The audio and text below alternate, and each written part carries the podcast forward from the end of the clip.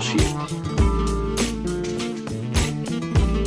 Me miras, de cerca me miras, cada vez más de cerca. La première chose que je peux vous dire. Entonces jugamos al cíclope. Miramos cada vez más de cerca y los ojos se agrandan. Eli Huo. Se superponen y los cíclopes se miran, respirando confundidos. La première chose que je peux vous dire, c'est que je préfère me taire et regarder.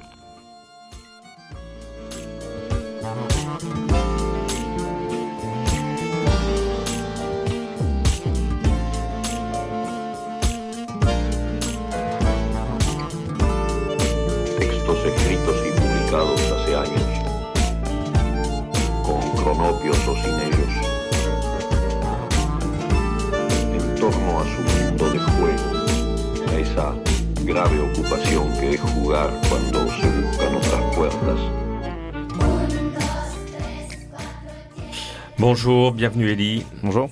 Alors ça, c'est pour un animateur radio euh, la phrase idéale. La première chose que je peux vous dire, c'est que je préfère me taire. Euh, forcément, euh, ça met en Ça met dans ça met en confiance. J'espère Ouais. que tu vas quand même dire quelques mots. Oui, je vais dire quelques mots. Hein je, vais, je, je vais tout essayer. Tu vas tout essayer, tu vas tout nous expliquer sur ton travail, Bien sûr. sur ta vie, euh, sur tes passions, sur, enfin, je sais pas, tout ce que tu veux, tout ce que, tout ce qui concerne le projet que tu as mené en résidence à la sûr. que tu mènes encore, puisque tu, encore, tu ouais, y es, tu es en train de, de travailler. Tu es illustrateur, tu as étudié à la Haute École des Arts du Rhin, euh, ex euh, Art euh, Déco de Strasbourg. C'est ça. Euh, non, tu es sorti diplômé en 2015, alors en fait, elle n'était pas encore euh, appelée la haute étude des. Je ne crois, je crois pas que c'était encore d'ailleurs, non? Oui, Non, il me semble pas. mais c'est pas grave, on, on va faire comme ça. Tu vis et tu travailles à Paris, tu écris des bandes dessinées. Je dis bien écrire des bandes dessinées parce que ce sont des vrais récits. Ouais. Et tu dessines évidemment, mais tu illustres pour la presse, Libération, magazine America, euh. Relief et, et d'autres. Euh, tu es professeur? Tu enseignes Alors, je, oui, j'enseigne. tu- on va dire que c'est avec la crise, euh, c'était un petit peu mis, en- mis entre parenthèses, on va dire. Mhm. Donc j'espère, euh, j'espère que ça va reprendre normalement. En- ce- Enseigner le année, dessin ouais. en- à distance, c'est un peu compliqué. C'est un peu compliqué, ouais. Ouais. C'est clair.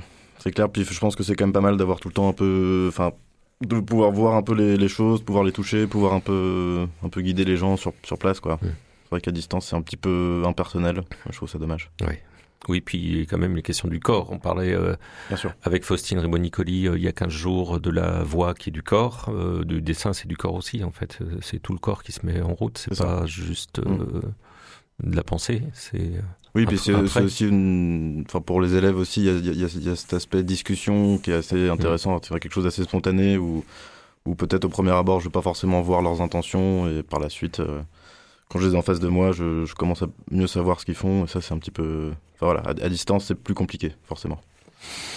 Et tu travailles euh, actuellement, je dis actuellement, mais en fait ça fait quelques années que tu Ouais. travailles sur ce projet de bande dessinée de science-fiction qui s'appelle Cometa. Ouais, C'est le ça. titre, euh, par contre ça, ça, ça a changé Pour l'instant, c'est le titre. Je, Ça se maintient, Je malgré- pense que plus le récit avance, peut-être que la question se reposera un petit peu. C'est un, un titre de travail, on va dire. Ouais. On, on verra Ouais. un peu euh, en fonction du, de, de l'avancée, si ça change ou pas. Mais Tu es un grand amateur de la littérature de genre, de bande dessinée ça. de genre, si cinéma, même du cinéma de genre. Ouais. Mais ça Ça, veut dire clair. quoi de genre? Cinéma de genre, qu'est-ce Ah. que ça veut dire? Bon, c'est, voilà, pour pour moi, c'est vraiment euh, un cinéma qui, qui s'identifie euh, très facilement, euh, que ce soit du western, de la science-fiction, Mm. du film d'horreur. Moi, je sais que le film d'horreur, par exemple, c'est quelque chose que j'aime beaucoup euh, parce que c'est extrêmement graphique. Il y a des codes en fait qui me- enfin, Ouais. que moi je reconnais assez Ouais. vite, qui me- dans, dans lesquels je me, je me complais un petit peu. Cinéma de science-fiction, pareil. Alors, je sais que ça, tout ça vient de, de la littérature, souvent, mais c'est vrai que voilà, moi, je sais que je fais de la bande dessinée parce que c'est un médium que j'aime bien, mais mes premières références sont pas forcément BD. Et ça, je pense que après, voilà, moi, je, je, je, je me fais pas, euh, on va dire que je me cache, j'essaie de pas trop me cacher derrière des références. Je me, je me laisse un peu aller. euh, Ouais. Des fois, c'est un petit peu gratuit. Je, faut, que ça sorte, quoi. Tu vois. Ah, c'est quoi les, les premières références justement? Oh, Il y en a, y y en Qui sont plusieurs. pas hein. qui sont pas BD. Premières références qui sont pas BD. Ouais. moi, je repense à tous ces films que j'ai pu voir quand j'étais petit, qui m'ont absolument marqué. Euh, je sais pas, je repense au premier, au premier Alien, par exemple, Ouais. que j'ai vu en VHS à l'époque. Oui. Sur la... Donc mes parents l'avaient enregistré, puis c'est vrai qu'il y a ce grain VHS qui, était... Mm. qui ajoute encore au film. Euh, Il y a ça, il y a le premier Blade, Runner. euh, c'est des choses comme ça qui m'ont donné envie de dessiner en fait quand Ouais. j'étais petit. Visuel, visuel quand même. Très visuel, Ouais. bien sûr. Des écrits aussi. Bien sûr, il y a des écrits. il y a- il y a- il y a- Moi, je sais que je, me rappelle le- un des premiers livres qu'on qu'on nous avait fait lire. euh, C'est l'époque où au collège, on nous, on nous fait lire, une- on nous fait lire pas mal de bouquins. Il y avait la, la peste écarlate. Ça, c'était un truc que j'ai lu assez tôt. Et euh, c'est ce monde post-apocalyptique. euh, Enfin, moi, ça m'avait vachement marqué à l'époque. C'était un, un univers que j'aime beaucoup. Alors, ça, certes, c'est très, euh, c'est c'est des choses assez répandues. hein, c'est plutôt populaire. euh, mais, mais je sais que moi, ça m'a toujours parlé. Et que je, je- je suis un peu resté dans ce truc euh, de d'adolescent. euh. et c'est quelque chose que j'aime bien. Après, bien sûr, euh, plus, plus on travaille là-dedans, plus faut un peu approfondir ces choses-là euh, par de la littérature, par de la bande dessinée, par des expos, par, par tout ça. Mais, mais en effet, il y a toujours un petit fond, euh, un petit fond qui vient de là, c'est sûr. On va poursuivre un peu dans, dans les questions qu'on pose pour la, la revue, euh, justement à propos des, des références. On parlera du projet. euh, tu nous expliqueras en quoi consiste ce Cometa et comment tu travailles, comment se construit le récit. Mais Mhm. justement, dans les questions, il y a la, la question qu'on pose assez souvent aux, aux auteurs et aux autrices de, de savoir s'il y a un auteur, une autrice euh, culte ou référence. euh. Et toi, spontanément, tu, tu as parlé de Philippe Druyet. J'ai parlé de Philippe Durier parce que euh, mes parents avaient une BD à l'époque chez eux. Euh, je crois que ça s'appelait Delirium, si je me rappelle bien. Et ça me, ça m'a marqué en fait. Ça m'a marqué parce que je peux, je peux pas dire que j'ai aimé tout de suite quand j'étais Mm. petit. Oui, c'est pas, très particulier. c'est pas évident à lire en plus, à, Non. à comprendre, à Non, décoder non, les mais images je, oui. être totalement honnête, je Ouais. comprenais absolument rien. Mais euh, c'est pas, en fait, voilà, c'est que je sais que je m'en suis rappelé pendant des années, des années, comme si je voyais ça comme une sorte de, mais bon, je pense que c'est un peu pour adultes en effet, mais quelque chose un peu d'inapprochable. C'était, c'est- enfin, juste le dessin en fait me faisait quelque chose de tellement particulier que j'avais un peu peur. Enfin, je me sens, ça me mettait mal à l'aise. Ouais. En même temps, j'avais Ouais. envie de voir la suite. Enfin, et ça, c'est voilà, c'est pour ça que je, Attirance, répulsion. Voilà, c'est ça, Mm. c'est ça. Et euh, j'ai- j'avais envie de comprendre un petit peu. Quelques années plus tard, je l'ai je l'ai ressorti de la bibliothèque. Et là, je trouvais ça euh, vraiment chouette. Quoi. Enfin, Ouais. je trouve qu'il y a une sorte de liberté, un Mm. truc un peu de folie euh, qui part dans tous les sens euh, et qui a donné euh, va- vachement de comment dire, qui, qui est devenu un peu une référence pour beaucoup de films après euh, qui ont- qui ont été très connus. Quoi. Euh, après, euh, autre chose, mais finalement euh, qui reste dans le domaine artistique, on t'a demandé si tu avais un coup de cœur artistique récent Ouais. à, à nous Ouais, ouais. communiquer. à- Bah, là, du coup, moi, c'est bon. Alors, le, le livre est pas encore sorti, donc je, je vais pas Ah dire bah, trop de bêtises dessus, mais je sais que j'ai vu pas mal de ces images euh, sur les réseaux sociaux. C'est le la série euh, d'images euh, au stand de Dominique Goblet. Mhm. Et moi, c'est vrai que ça fait longtemps que ça m'a pas que des images m'ont pas autant autant traversé quoi. Enfin, juste en les voyant, j'étais très très ému, vraiment très ému.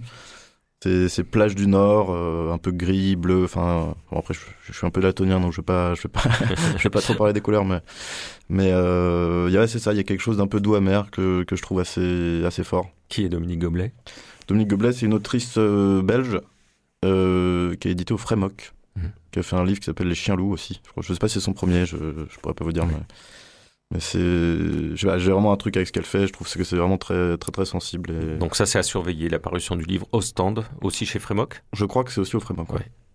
On verra quand, ça, quand ça sort, quand il y aura plus de, de crise de papier, puisque Voilà. euh, apparemment il n'y a plus de papier pour imprimer des livres. Ah. Donc euh, peu une mauvaise nouvelle ça. Euh, pour tes choix musicaux, euh, je ne sais pas si c'est prêt, si on va pouvoir écouter euh, ton choix musical, Mm. mais peut-être tu peux déjà nous en parler avant qu'on l'écoute, hein, puisque tu travailles avec ça en fait. Je travaille beaucoup avec ça, ouais. Un peu trop peut-être. Je, je l'embête tout le monde autour de moi. C'est Agitation Free, l'album Last de 1976.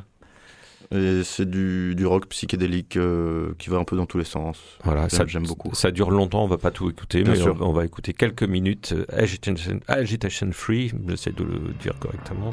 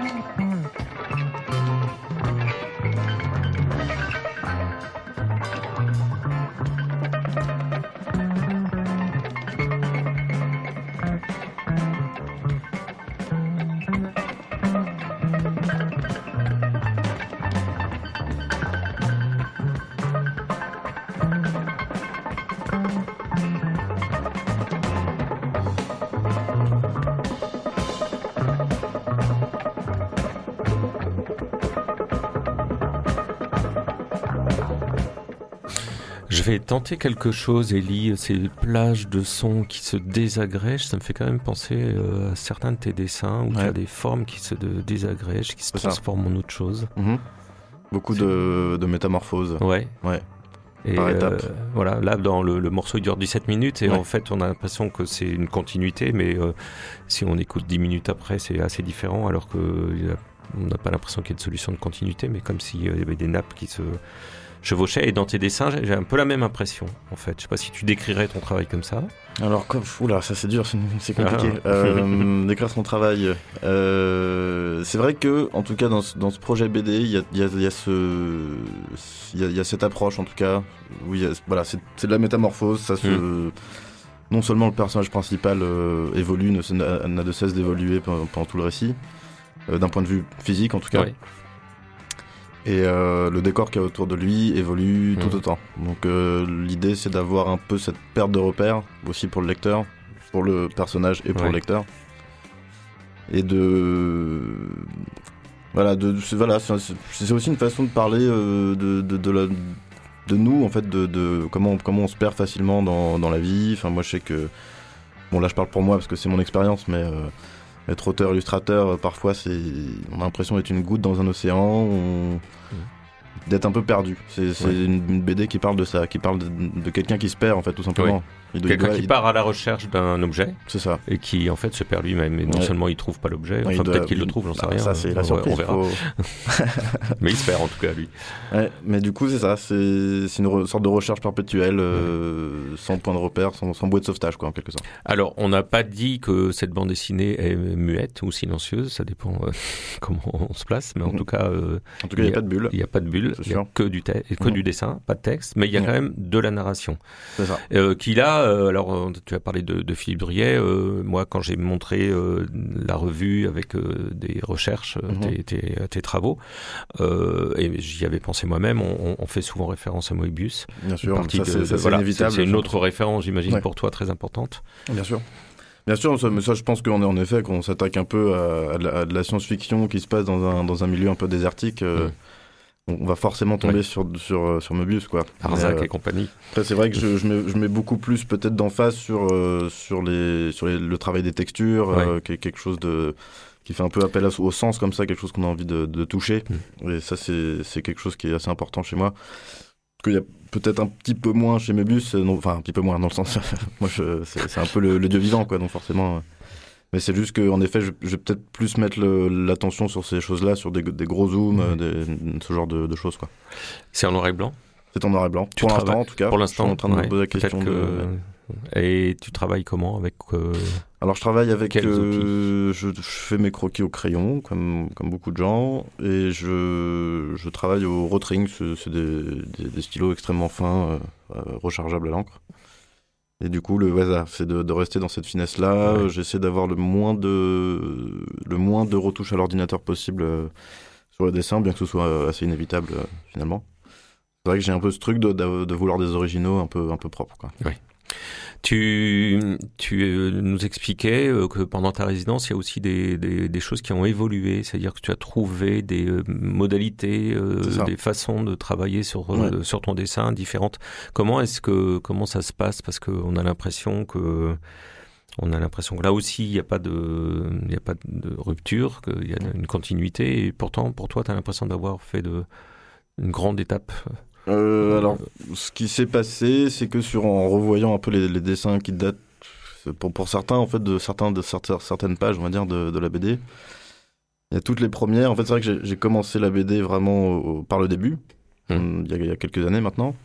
Et c'est vrai que quand je revois les pages, euh, bon, faut, faut clairement les refaire. Le dessin a évolué depuis. Et euh, ça m'a permis en fait de tout mettre un peu par terre, de voir toutes les planches, Mhm. euh, de, de couper quelques scènes qui finalement seront sûrement pas dedans, de voilà de, de revoir un peu mes rythmes. En fait, à force d'avancer, on se dit bah il y a toute cette scène là qui sert un peu à rien. Ouais. Celle-là, j'aimerais bien la rallonger.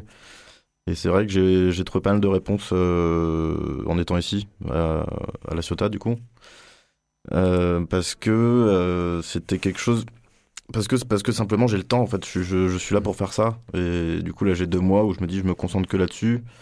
On me donne l'occasion de faire ça, ce que j'ai pas, pas forcément l'occasion de faire l'année dernière, où le projet était un petit peu en attente, entre parenthèses, quoi.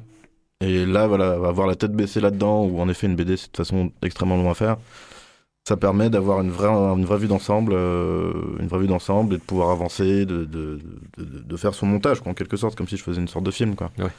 Oui, oui, tu mm. parles de montage comme tu comme ça, on parlerait de montage de, de, mm. de cinéma. Et tu, alors surtout que tu t'es quand même lancé dans ce projet sans avoir de débouché éditorial a priori. Tu sais ouais. pas si quelqu'un va publier voilà. ce livre, va être intéressé. Voilà. Peut-être que c'est pour ça que là je fais un gros gros morceau. Travail, ouais. je suis en train de faire justement mon, mon montage si on veut. Euh, pour avoir voilà une, pour avoir un gros morceau d'à peu près une vingtaine de pages euh, montrables qui se suivent mmh. euh, d'ici la fin de la résidence. En gros. Pour avoir euh, enfin une perspective éditoriale. Voilà, Parce ça. que j'imagine que travailler toutes ces années euh, en se demandant. Ça rend si... un peu fou. Ouais, ouais ça rend un peu fou. non, tu as l'air normal quand même. Ça, ça va, pour l'instant. Pour l'instant. Je, je, je fais bien semblant. Alors, euh, imaginons que tu aies terminé ce projet, ça va arriver à un ouais. moment. Quelle est la suite? Ah, C'est une bonne question. Quelle est la suite? Quelle est la suite euh, J'admets que je, je, je, je, sais pas si, si je vais mettre tous mes œufs dans, dans le panier de la BD. Euh, Je sais, moi, moi, je pense que je fais pas que ça. J'aime beaucoup faire de la presse. Ça, c'est quelque oui. chose qui m'intéresse beaucoup. Euh, J'aimerais bien participer justement à d'autres éditions. Là, il y a le, le, nouveau Métal Hurlant qui est sorti, par exemple. Donc, ouais. euh, peut-être essayer d'en profiter ouais. un petit peu. Oui. ça serait pas mal. Et euh, voilà, ce genre de choses. Après, après je pense que c'est bien d'essayer plusieurs choses. De, de, je sais que la BD, ça, ça, ça peut rendre un peu. Enfin voilà, c'est des projets qui sont extrêmement longs. Euh, Est-ce que c'est la, la, solution à tout? Je, je, je, ne sais pas. Je ne sais pas si j'ai envie de faire que ça. Ouais. J'ai envie d'essayer, bien sûr. Ouais. Ça, c'est clair, mais. Mais euh, je ne sais pas si je vais faire que ça. Euh, là, je suis en train de travailler aussi avec des scénaristes sur, sur une autre BD, donc cette fois avec des bulles, de la couleur, tout ça. Et ça peut être euh, d'autres débouchés aussi, d'autres mmh. façons de travailler. Je, je, confronte mon point de vue euh, au leur, et ça, c'est vrai que ça apporte pas mal de choses. Donc à voir. Tu dis toi-même, et euh, peut-être qu'on peut terminer là-dessus, que tu as une certaine euh, touche à l'ancienne, old fashion. Ouais, ouais, même quand, même presque sur tes choix musicaux, il y a, ouais, il y a quelque chose d'un peu comme ça. Et pourtant, euh, quand on regarde euh, ce travail, on voit bien, on voit bien qu'il y a quelque chose qui est qui est plus euh, contemporain, qui est mm. très contemporain, et tu l'as dit toi-même, ça parle de nous. Euh, comment est-ce que toi, tu, tu vis ça, finalement, cette espèce de positionnement euh, old school, presque, et, et, en même temps, un intérêt pour ce qui se fait aujourd'hui et ce qui se vit aujourd'hui? Bah, je pense que c'est si j'ai retenu une chose de, de l'école des arts décoratifs de Strasbourg, c'était aussi de bah, d'avoir cette curiosité de voir ce qui se faisait, sans forcément. Enfin, je sais qu'au début on peut être un petit peu euh, à se dire bon moi je n'aime pas forcément ça, mais quand même y aller, aller voir pourquoi ouais. pourquoi c'est bien, pourquoi ça marche.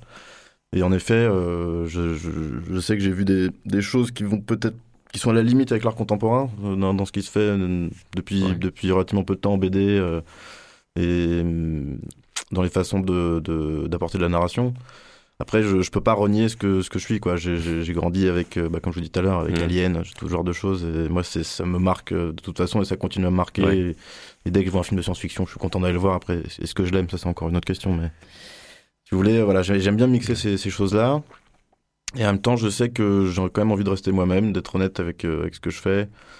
Euh, donc voilà, c'est essayer de prendre un peu ce qu'il y a à prendre sur certains trucs assez contemporains euh, qui sont peut-être un peu plus abstraits et en même temps euh, aller vers les, les choses que j'aime depuis toujours quoi. Donc c'est essayer de, de, trouver cet équilibre là qui me, qui me fait ouais. continuer à travailler quoi.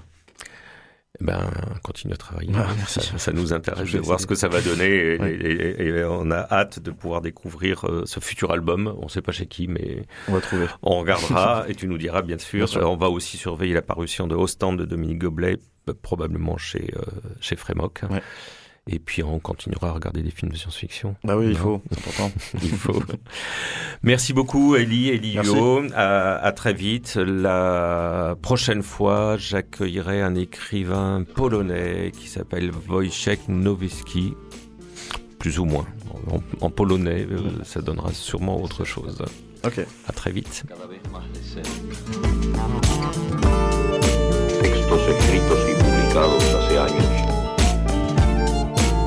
Con o sin ellos,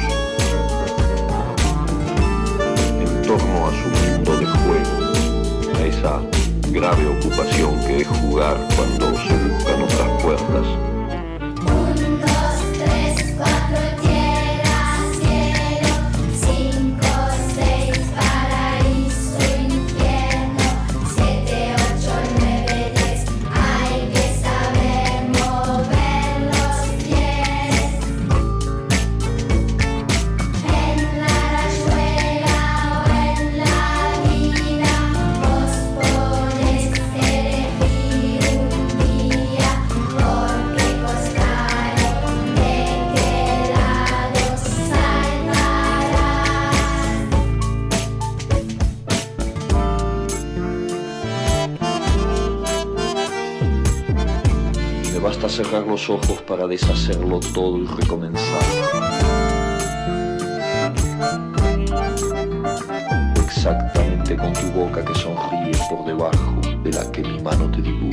La première chose que je peux vous dire est une revue radio et papier, dont le titre est inspiré par la première phrase de La vie devant soi, le roman de Romain Gary et Mille Ajar. Production Radio Grenouille et La Marelle. Présentation Pascal Jourdana, voix Roxana et Violette. Suivi de production Fanny Pomared à La Marelle et à la technique Alex Papi Simonini.